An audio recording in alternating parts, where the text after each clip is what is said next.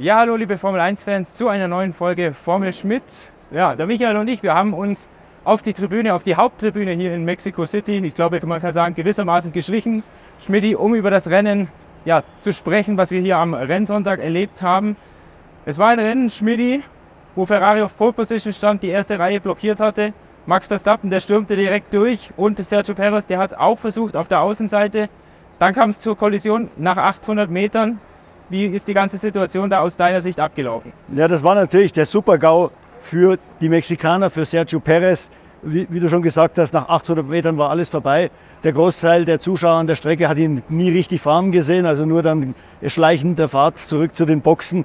Und äh, es kam ja auf einer Tribüne, dort wo es passiert ist, sogar zu einer Schlägerei zwischen Perez-Fans und, und vermeintlichen Ferrari-Fans. Die hatten rote T-Shirts an. Also das zeigt, wie tief der Frust da gesessen ist. Aus deiner Sicht kann man da irgendjemandem die Schuld zuschieben? Ich glaube, Charles Leclerc kann gar nichts dafür. Der wurde ja eingeklemmt. Sergio Perez vielleicht zu früh eingelenkt? Ja, also es war, man könnte sagen, ein typischer Startunfall, den Perez hätte vermeiden können. Er war derjenige von den dreien, die da vorne fuhren. Max Verstappen ganz innen, ähm, äh, Charles Leclerc im Sandwich, außen dann Perez, der als erster oder als einziger hätte zurückziehen können. Die anderen, äh, Max war ziemlich weit innen, ähm, er hat Leclerc genug Platz gelassen, aber Leclerc konnte nicht weiter rein. Und äh, wenn Perez ein bisschen später gebremst hätte oder die Lenkung ein bisschen aufgemacht hätte, dann wäre er halt in Gottes Namen als Dritter durch die erste Kurve gefahren. Immer noch besser als dann äh, in der ersten Kurve erstmal durch die Auslaufzone zu fliegen und dann mit einem kaputten Auto zurückzufahren. Er hat sich wirklich ein Rennen, in dem er eigentlich gut hätte abschneiden können, ohne Not kaputt gemacht. Natürlich hat er die Chance gesehen, als erster da in die erste Kurve reinzufahren und es hätte wahrscheinlich einen Riesenjubel hier in diesem Stadion gegeben. Und ich glaube, das hat ihn auch emotional so befeuert, dass er das Risiko eingegangen ist. Er hat es ja dann später auch gesagt, er hätte sich Vorwürfe gemacht, wenn er eben nicht für, diese, für diesen ersten Platz äh, äh, wenn er dieses Risiko nicht eingegangen wäre. Aber es war kurzsichtig gedacht, denn selbst wenn er Erster gewesen wäre in der ersten Runde, er hätte Max Verstappen vorbeilassen müssen. Nicht, weil Verstappen die Nummer eins ist, sondern weil Verstappen auf einer anderen Strategie war. Perez fuhr eine Einstopp-Strategie, äh, Verstappen mit zwei Stopps. Um, damit die Strategie von Verstappen funktioniert, hätte Verstappen Tempo machen müssen. Das kann er natürlich nicht hinter Perez. Also insofern hätte es ihm gar nichts genutzt. Das wäre eine, eine Runde für die Ewigkeit für ihn gewesen, aber wäre dann trotzdem wieder Zweiter geworden, äh, gewesen. Und also meiner Ansicht nach, er war ein bisschen überemotional. Sergio Perez, das will eigentlich nicht so wirklich für ihn laufen, jetzt selbst auch beim Heimspiel nicht. Ausgerechnet Lewis Hamilton ist jetzt Zweiter geworden. Wenn wir mal die Disqualifikation von Austin mit einbeziehen, da wäre Hamilton ja auch auf dem Podest gelandet, dann wäre es schon sehr, sehr eng für Perez im Kampf um den zweiten WM-Platz. Der ist ja eigentlich Voraussetzung, kann man sagen, für Red Bull. Ist Perez überhaupt noch tragbar aktuell? Was würdest du sagen? Ja, also wenn das so weitergeht und wenn er diesen zweiten Platz nicht halten kann, dann wird es eng für ihn. Äh, weil äh, Red Bull muss ja auch an das nächste Jahr denken. Vertrag hin und her und die ganzen Sponsoren, die äh, Perez mitbringt. Und äh, Mexiko ist ein wichtiger Markt für, für Red Bull. Aber trotzdem, er hat eine Krise im Kopf. Er ist kein schlechter Rennfahrer. Er ist sicher nicht so schlecht, wie er im Moment aussieht. Aber man sieht ja auch an so Aktionen wie gestern, was für einen Druck er sich da aufbaut. Er hatte ein ganz ordentliches Qualifying. Es gab, wie, wie gesagt, keinen Grund, in der, in der ersten Kurve den Helden zu spielen. Und äh, wenn, wenn dieser Druck äh, äh, anhält und wenn man befürchten muss, dass er den im Winter nicht los wird, ja, weil es wird nächstes Jahr wieder so weitergehen, dann kann ich mir schon vorstellen, sollte Perez den zweiten Platz nicht schaffen, dass Red Bull irgendwie die Reißleine zieht und dann Daniel Ricciardo ins Auto setzt. Eigentlich muss man ja sagen, weil du sagst, Qualifying war ordentlich, zwei, drei Zehntel war das ganze Wochenende dran. Das ist für ihn schon ein guter Abstand zu Verstappen. Es waren schon mal fünf bis sieben bis acht Zehntel mal eine Sekunde. Das Pech für Sergio Perez, glaube ich, kann man so sagen, dass Daniel Ricciardo, ausgerechnet Daniel Ricciardo, hier so aufgetrumpft hat, oder? Ja, absolut. Ähm, Ricciardo hat jetzt wirklich Fuß gefasst. Ähm, es ist jetzt schon sein viertes Rennen in diesem, in diesem Auto. Äh, in, in Austin war noch alles neu für ihn, denn in der Zwischenzeit, also zwischen seinem Unfall in Zandvoort und Austin hat sich das Auto noch mal stark verändert. Er musste es erstmal wieder kennenlernen und das Team musste dann auch schauen, das Auto wieder Richtung Ricciardo zu bauen. Äh, äh, Jonathan Eddles, der Chefingenieur an der Strecke, hat zugegeben, dass man in der Zeit, wo man das Auto eben nach der Verletzung von Ricciardo stark umgebaut hat, wieder so ein bisschen Richtung Zunoda gegangen ist, der ganz anders fährt als Ricciardo. Und da in Austin erstmal schauen musste, können wir das den, den Alpha Tauri auf äh, Ricciardo adaptieren.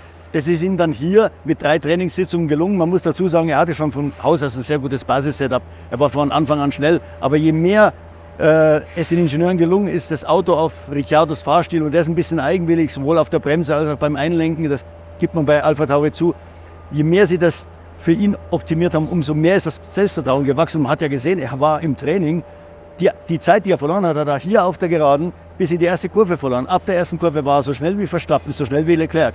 Und das zeigt, er war richtig gut drauf.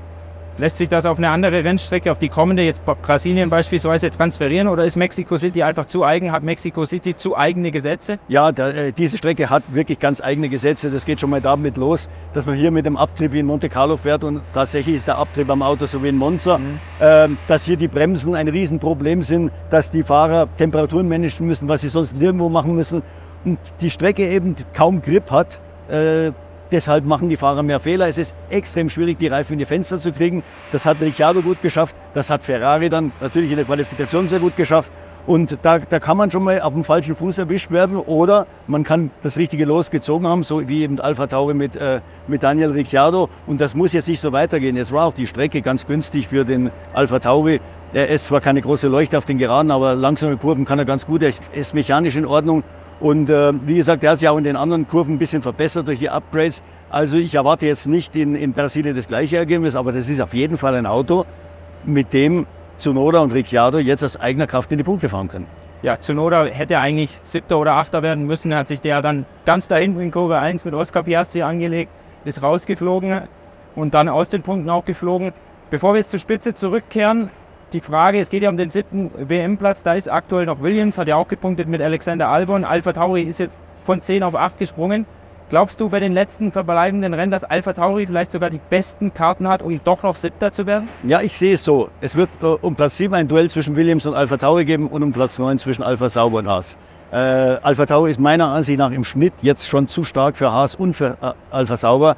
Und äh, sie sind ein Tick besser als Williams. Allerdings kommen für Williams noch einige Spezialstrecken. Die nächste wird schon mal ganz gut, äh, weil es viele Geraden hat. Die lange Gerade da in Sao Paulo, das wissen wir, und dann die Gegengerade. Und Las Vegas ist natürlich eine Highspeed-Strecke wie in Monza, das ist ihr Terrain.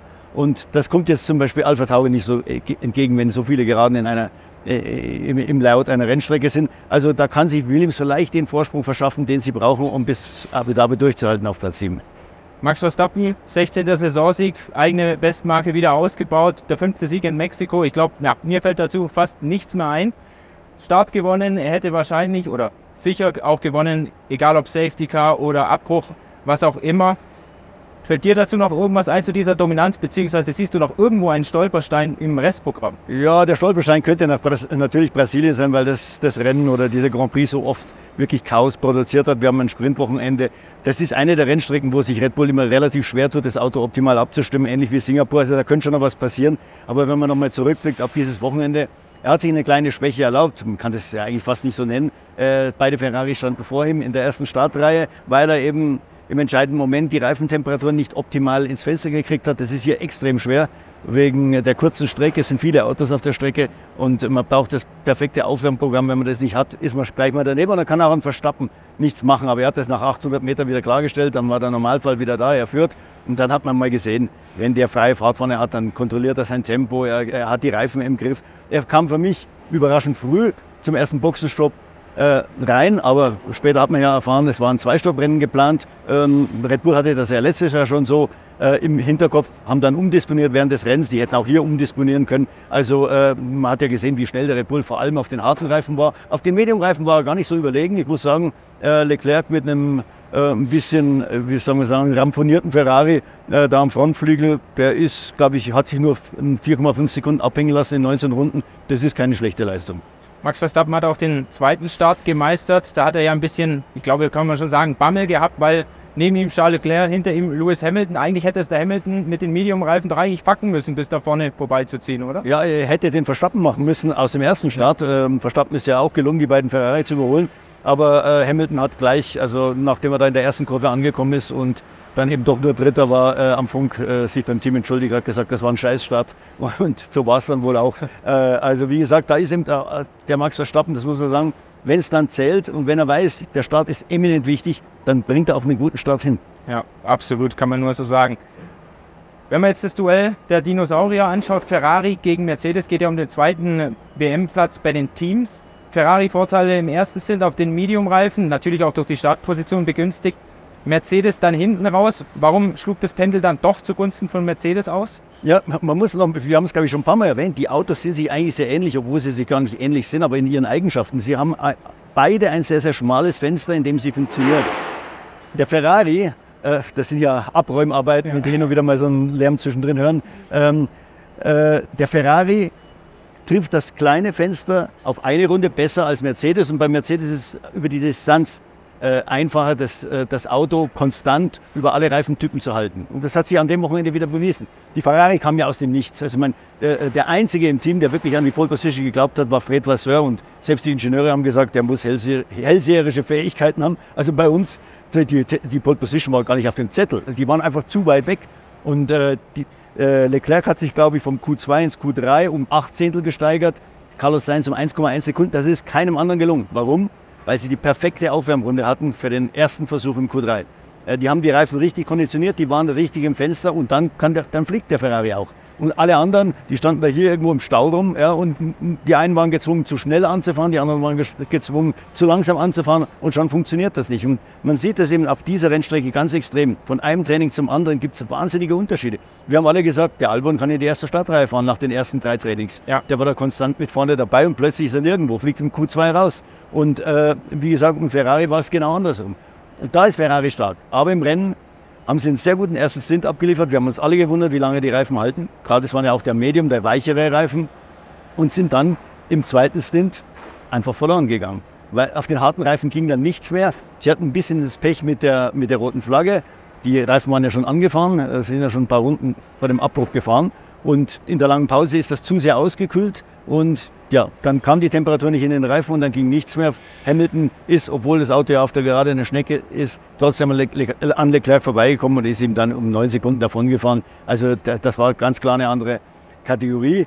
George Russell ist auch auf den, äh, auf den gebrauchten Medium statt einen harten Reifen gegangen. Äh, dank dieses Abbruchs war, ja, war es ja möglich, die Reifen frei zu wählen. Seine Reifen, Medium-Reifen waren acht Runden älter als die von, äh, von Hamilton. Bei Hamiltons Satz hatte nur eine Runde drauf, also im Q1. Ähm, und dann musste er sehr, sehr lange gegen Carlos Sainz kämpfen. Das hat natürlich schon die Reifen ziemlich äh, strapaziert. Hinten raus, die letzten fünf, sechs Runden sind sie ihm eingegangen, hatte keine Chance gegen Norris und wäre fast noch von Ricciardo geschnappt worden. Ferrari sehr, sehr, sehr schnell bis Runde 30, 31 sind beide gekommen auf den Medium-Reifen. Dann haben sie auf hart umgesteckt. Abbruch, Neustart. Warum ist Ferrari nicht nochmal auf Medium-Reifen gegangen? Da wusste man noch, dass das Auto funktioniert. Ja, man wusste es, aber die Medium-Reifen waren, äh, waren, schon relativ alt und Fred Vasseur hat gesagt, wir haben uns einfach nicht zugetraut, dass die 35, 36 Runden durchhalten. Und sie haben sich eigentlich auch gewundert, warum Mercedes das macht. Okay, bei Hamilton muss ich sagen, mit einer Runde, da kann man das riskieren. Man hat ja im ersten Stint gesehen, wie gut oder wie lange die Medium-Reifen halten. Ähm, die Chefstrategin hat uns gestern von Mercedes hat uns gestern erzählt, man hatte ganz genau sich die den Verschleiß angeschaut, also wie viel Gummi weggeht. Jetzt noch nicht mehr so sehr die sogenannte Degradation, die ja, die ja äh, ein, ein, ein, ein, ein Maß ist für die Abnutzung, für den Gripverlust. Genau. Hier ging es eigentlich um den Verschleiß, wie viel Gummi weggeht. Und das ist natürlich eine gewisse Gefahr. Das bringt nichts, wenn der Mediumreifen die ganze Zeit guten Grip liefert, aber zum Schluss ist nichts mehr übrig an Gummi. Und man hat sich ausgerechnet, das reicht bei beiden, selbst beim Russell, obwohl der Reifen ja etwas stärker vorbelastet war. Und bei ihnen war, bei Mercedes war die Wahl eigentlich fast klar. Ich meine, die waren schon fast zehn Runden auf den harten Reifen unterwegs. Die hätten zwar bis zum Ende durchgehalten, aber sie wären einfach zu langsam gewesen. Und Mercedes wusste, der Medium-Reifen ist eigentlich unser Reifen. Einer hätte da auch zumindest mal mitspielen können. Wahrscheinlich hätte er sogar Lewis Hamilton um den zweiten Platz herausgefordert. Lando Norris, kann man so sagen, hat es am Samstag verkackt. Am Rennsonntag hat er richtig, richtig aufgedreht. Warum war McLaren auf einmal so schnell? Ich glaube, die waren das ganze Wochenende schnell. Man hat auch in den freien Trainings schon gesehen und vor allem am Freitag hat man gesehen, der Norris ist heraus, Herausforderer von, von Verstappen. Er war auf eine Runde ganz knapp dran, im Long Run besser und zwar deutlich besser, muss man wirklich sagen. Das hat sogar Red Bull einige Sorgen gemacht. Die haben sich dann damit beruhigt, naja, wartet mal den Sonntag ab. Der McLaren ist oft am Freitag schnell und am Sonntag bricht er dann ein. War dann aber nicht der Fall.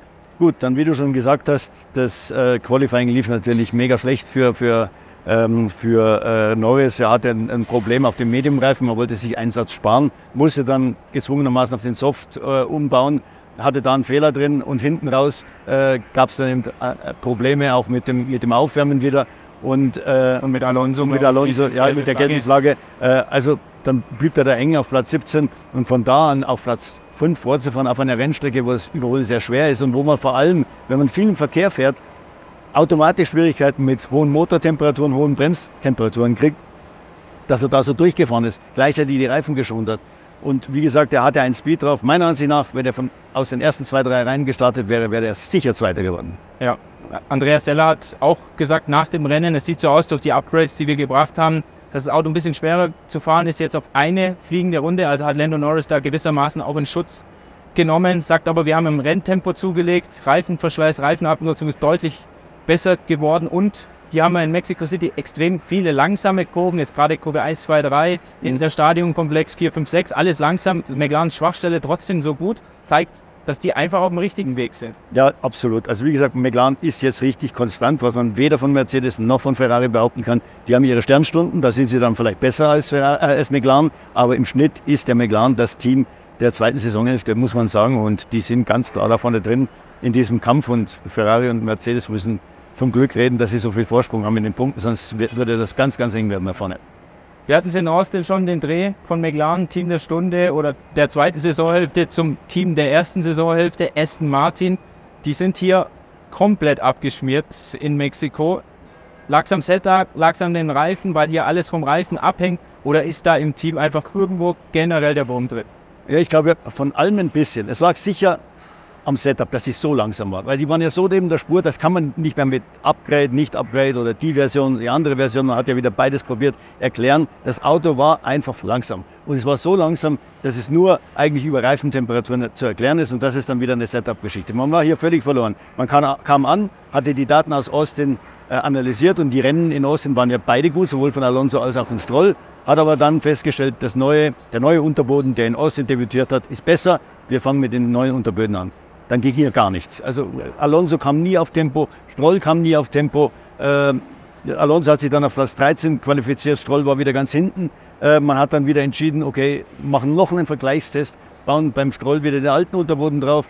Der Vergleichstest ist gewissermaßen auch in die Hose gegangen, weil Alonso in der ersten Kurve über Wrackteile gefahren ist. Das, was er im Rennen gezeigt hat, war nicht relevant. Also da können Sie noch so lange erzählen, Sie studieren jetzt die Daten. Für mich gibt es da nicht viel zu studieren. Also die stehen jetzt so brutal im Wald, sind, glaube ich, auch irgendwo verunsichert. Dann hört man, dass die Ingenieure zu Hause manchmal eine andere Auffassung davon haben, wie man dieses Auto hier abstimmen soll, als die Ingenieure vor der Strecke. Ist klar, die Herren Ingenieure aus, aus, aus, äh, aus Silverstone, die haben das Auto gebaut, da hat jeder seinen Stolz äh, und, und gibt natürlich nicht gerne zu, dass dass das Auto anders eingesetzt werden muss, als Sie es vielleicht vorschreiben. Äh, Mike Krack hat uns gestern erzählt, es sei Unsinn, die Stimmung im Team sei gut, aber man hört so hier und da schon äh, äh, aus zweiter Hand oder, oder hinter vorgehaltener Hand, dass es eben da schon ein bisschen Konflikte gibt. Und das Aston Martin ist in diesem Konflikt gefangen und ist im Moment meiner Ansicht nach nirgendwo. Die brauchen jetzt wieder ein, ein, ein normales Wochenende, wo, wo sie mal wirklich äh, logisch alles aufbauen können auf einer vernünftigen Rennstrecke. Wie gesagt, hier, die ist zu speziell. Aber jetzt kommt natürlich Brasilien, wieder ein Sprint, ja, viel Chaos. Dann kommt Las Vegas, das keiner kennt. Also sie müssen eigentlich fast bis Abu Dhabi warten, bis sie vielleicht mal wieder erkennen, was ist denn jetzt eigentlich gut und was ist schlecht, wie müssen wir das Auto einstellen. Weil Mike Krack betont ja auch immer wieder, wir müssen jetzt für nächstes Jahr lernen. Aber wenn, wenn das jetzt so wie hier ist, dass keiner weiß, wie die Richtung eigentlich wirklich ist, dann ist das für nächstes Jahr kein gutes Zeichen. Und vor allem das Fundament für das nächstjährige Auto muss ja eigentlich schon gelegt sein. Klar, oder? absolut, ja. Und ich, ich, ich, sehe das so, dass die haben ja jetzt ins, insgesamt, glaube ich, äh, über die Saison hat Aston Martin vier verschiedene Unterböden und es scheint so, dass der eine Unterboden auf einem bestimmten Streckentyp gute Ergebnisse abliefert. Man hat das in Montreal gesehen, das war die, der Boden Nummer zwei. Ähm, man hat das in Zandvoort gesehen, das war Boden Nummer drei, aber eben dann nur auf diesen Strecken oder diesem Streckentyp. Und dann kommt man mit dem Boden wieder auf eine andere Strecke, da hat es mehr Bodenwellen oder weniger, da ist der Asphalt glatter oder rauer und plötzlich funktioniert es nicht mehr. Irgendwie hat Aston Martin ja, so, einen, so, so einen Baukasten, so ein, so ein Patchwork an Unterböden, die aber, wie gesagt, äh, nur immer auf bestimmten Strecken äh, äh, funktionieren und deswegen wird das Fenster, in dem das Auto funktioniert, immer kleiner und am Anfang war es ja relativ groß, am Anfang der Saison und das ist genau das, das Problem, das sie jetzt mit sich herausleiten. Ja, ich glaube, Schmidti, bei Aston Martin kann man sagen, die Zwischentöne machen die Musik. Da sind ein paar Misstöne auf jeden Fall dabei. Aus Deutschland gab es auch viel Lärm, bereits vor dem Rennwochenende. Da wird gemunkelt, da wird spekuliert, dass Audi vielleicht doch nicht in die Formel 1 2026 einsteigt. Was ist da so der Stand, den du hörst? Und glaubst du, dass Audi vielleicht den Stecker zieht? Also man kann es sicher nicht ausschließen, weil diese Gerüchte halten sich einfach schon zu lange, kommen aus verschiedenen Ecken. Natürlich gibt es ein paar äh, Leute, die diese Gerüchte streuen, die ein gewisses Interesse daran haben, dass die Nummer nicht funktioniert. Ob das jetzt andere Teams oder Hersteller sind, die Leute verlieren. Ob das Leute im Audi-Vorstand sind, denen das Projekt immer ein Dorn im Auge war. Ich meine, äh, Audi geht es ja nach eigener Rede nicht besonders gut. Die müssen die Produktpalette modernisieren, die müssen Geld sparen. Und da kommt natürlich alles auf den Prüfstand, was Geld kostet und nicht direkt mit der Serienentwicklung zu tun hat. Unter anderem die Formel 1. Nur und da sieht man schon, wie viel Politik da auch in dem Konzern im Spiel ist. Äh, manche Leute bei Audi hm, versuchen den Leuten weiszumachen, wenn wir jetzt in die Formel 1 gehen, dann wird uns das 5 Milliarden Dollar kosten, über 5 oder 10 Jahre. Und äh, ich glaube, bei, bei Porsche sagt man, es kostet 3 Milliarden. Und beide Zahlen sind natürlich blanker Unsinn. Es kostet, bis jetzt ist ja schon mindestens eine Milliarde ausgegeben worden und es wird noch mehr Geld ausgegeben, selbst wenn man jetzt den Stecker zieht. Ja, das ist schon klar. Bloß, wenn das mal läuft, dann kostet die Formel 1 nicht mehr so wahnsinnig viel. Ich meine, die Motorkosten sind auf 130 Millionen Dollar gedeckelt, da kann auch Audi nicht mehr ausgeben. Ähm, die Teamkosten sind mit allen Zulagen jetzt bei 155 Millionen ungefähr. Selbst wenn man am Anfang noch nicht so viele Sponsoren hat, wie jetzt Mercedes, Red Bull oder Ferrari, um die Auszahlung der, der, der, Formel 1 äh, aufzustocken bis zu diesem Budget Cap, dann gibt man da vielleicht 20, 30, 40 Millionen am Anfang aus, aber Audi hat so eine Power, äh, da, da kommen Partner, da kommen Sponsoren. Zum Schluss wird zumindest das Rennteam ein Profit Center. dann bleibt man halt auf diesen 130 sitzen. Lassen das 150 sein, keine Ahnung. Sind es 750 Millionen in fünf Jahren? Äh, das ist nicht viel. Auch auf, äh, gerade für einen Konzern wie, wie, bei Audi nicht. Und vor allem, man steht für dieses Geld auf einer Weltbühne. Also da haben große Konzerne schon an ganz anderen Stellen Geld verbrannt, das gar nichts gebracht hat. Und wie gesagt, wenn sie jetzt aussteigen, das die haben schon ungefähr eine Milliarde ausgegeben und die werden weiter ausgeben müssen, weil da gibt es einen Vertrag mit Finn Rausing, das ist der zweite Mitbesitzer dieses Teams, der wird auch 25 Prozent behalten, sollte Audi äh, dabei bleiben. Wenn, wenn, Audi jetzt weg ist, muss der die Rechnung wieder alleine bezahlen. Der lässt sich das natürlich kompensieren, weil der kann immer argumentieren, ja, Audi ist raus, ich finde keine Sponsoren, jetzt muss plötzlich alles ich wieder bezahlen. Und da gibt es natürlich auch Verträge. Also das wird Audi richtig kosten. Und wie gesagt, die Motorfabrik in, in Neuburg steht jetzt. Ja. Die Prüfstände sind da. Der erste Vollmotor soll laufen. Ähm, die, das Budget in diesem Jahr, die, in diesem Jahr sind es nur 105 Millionen Dollar. Das ist eine extra Regelung für, für Einsteiger. Das ist ausgegeben. Auch das Budget von 22, da hat man ja schon angefangen, ist ausgegeben. Bei Sauber sind schon Investitionen getätigt worden in Windkanal, in den Simulator, in, in verschiedene Prüfstände. Man hat ja da diesen Investitionsrahmen für die Teams auf 65 Millionen Dollar erhöht. Es sind ja in einer hohen zweistelligen Zahl schon Leute eingestellt worden, sowohl in der Motorenfabrik als auch bei, bei Sauber. Die müsste man alle wieder abfinden. Also es wäre ein riesen Rattenschwanz, der noch dranhängt und der Audi im Endeffekt nur Geld kosten würde und am Ende ein schlechtes Image einbringt, weil sie würden dastehen, ja, das wäre eine Geschichte des Scheiterns. Sie würden dastehen wie Verlierer. Den Leuten ist es dann völlig egal, ob das jetzt wegen dem Sparkurs ist oder manche würden dann wieder sagen, ja, Audi hat es zeitlich nicht auf die Reihe gebracht und hatten Angst vor der Konkurrenz und sind dann davongelaufen. Also ich glaube, das sollten die sich überlegen. Aber wie gesagt, es gibt vielleicht viele vernünftige Gründe, warum sie dabei bleiben sollten. Es mag den einen oder anderen Grund vielleicht geben, warum man aufhört, aber ich glaube, das ist in der Minderzahl. Und äh, bis jetzt ist ja noch nichts gesprochen. Der neue Vorstandsvorsitzende Gernot Döllner darf noch gar nicht reden. Er hat da diese 100-tägige Schweigepflicht, die läuft, glaube ich, am 9. Dezember ab. Dann wird er sich sicher äußern zu dem Projekt, weil es ist, kommt auch für Audi nicht gut, wenn diese Spekulationen alle äh, hier im, im Raum herumschwirren und keiner nimmt Stellung. Das Team hält sich auch bedeckt, weil im Moment ist ja noch Alfa Romeo Hauptsponsor. Audi will da nicht aggressiv auftreten. Ähm, ich glaube, Finanzchef Rittersberger hat jetzt wenigstens mal gesagt, im Moment läuft das Projekt, wie es ist. Es gibt keine andere Entscheidung. Also wie gesagt, das wird sicher noch eine spannende Geschichte.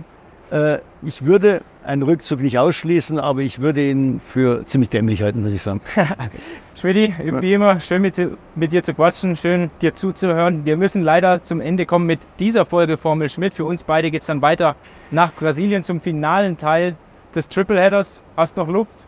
Ja, also es geht noch so einigermaßen, glaube ich. Ja, hier ist ja ein bisschen dünn die Luft, ja. auf 2230 Meter Höhe. In Brasilien liegt dann nur 800 oder 900 Meter, glaube ich, äh, über dem Meeresspiegel. Äh, äh, es ist natürlich schon ein Stress. Es ist ja schon wieder ein 10-Stunden-Flug darunter nach Sao Paulo. Aber ich meine, wenn uns Sao Paulo wieder ein geiles Rennen liefert, so wie letztes Jahr, dann sind wir entschädigt. Genau. Wir freuen uns natürlich drauf und ja, ich melde mich dann mit der Vorschau zum Grand Prix von Brasilien und dann gibt es nächste Woche wieder eine neue Folge Formel Schmidt. Bis dahin, macht's gut. Ciao!